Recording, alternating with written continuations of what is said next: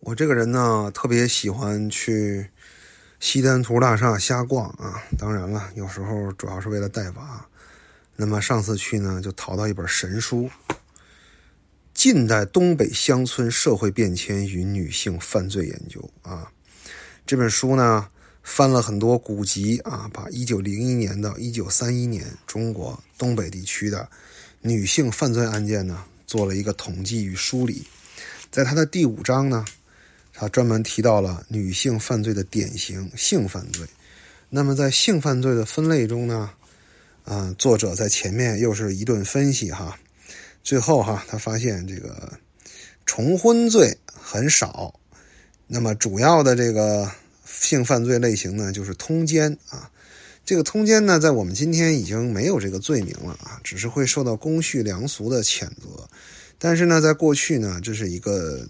罪名啊，那么作者呢又把通奸分为了男人主动勾引女人和女人主动勾引男人两种啊，就是女性是被动的和女性是主动的两类。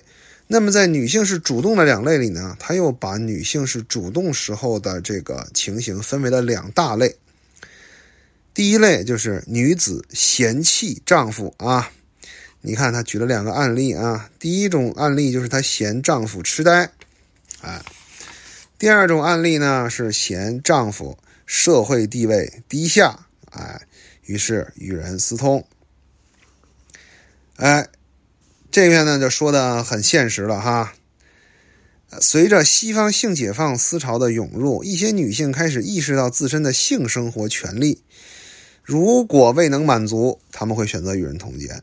而女性选择男人的目的，在当时很少是出于感情，而是想选择一个长期的饭票。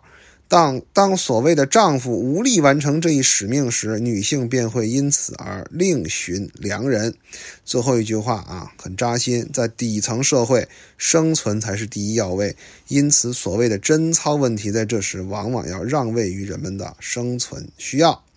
那么，第一类啊，嫌弃丈夫无能；第二点。丈夫常年外出啊，你看这个案例也是这么写的。女性长期独守空房，让女性容易在情感上陷入恐慌期。哎，巴拉巴拉巴拉说一堆，然后呢，哎，这个在下层社会，由于生活所迫，女性贞操的重视已经开始减弱，于是私通便也成为了一种必然啊。由大量案件可以看出，由于女性活动范围所限，没有机会接触更多的群体，更因为空间距离的便利，一般情况下与家庭或家族人员通奸的比较多。其次是经常来自己家中走动和自己接触比较频繁的人啊，那么不是亲戚就是老王，是吧？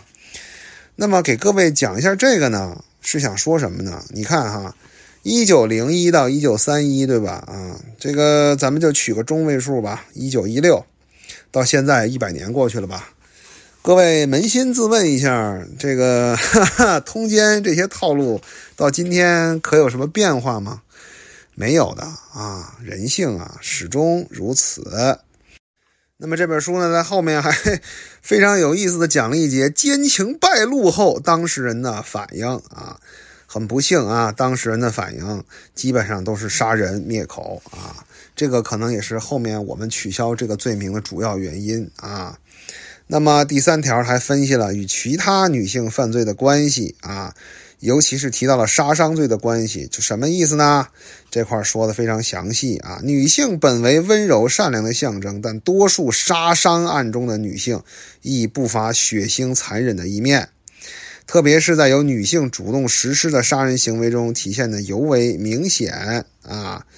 那这里面就写了妒忌、怨恨、执拗、虚荣，则为一般妇女之特征啊！这是过去的犯罪学研究啊，一九三九年的作品啊。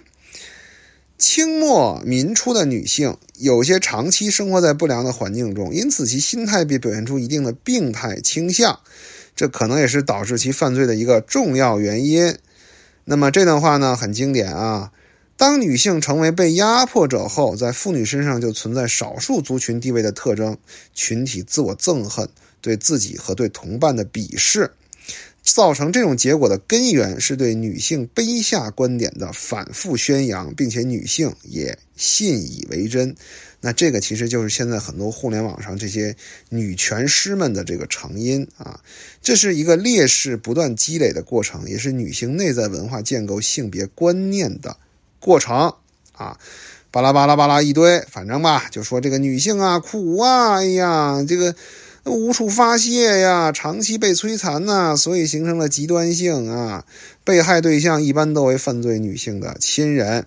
一些女性为了隐瞒或维持自己的奸情，有时会不惜一切的去伤害他人。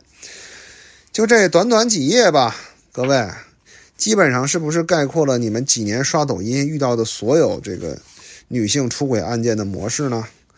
所以啊，我说啊，说一千道一万，我那个八十八块钱的课你买了吗？你要知道，太阳之下没有新鲜的事。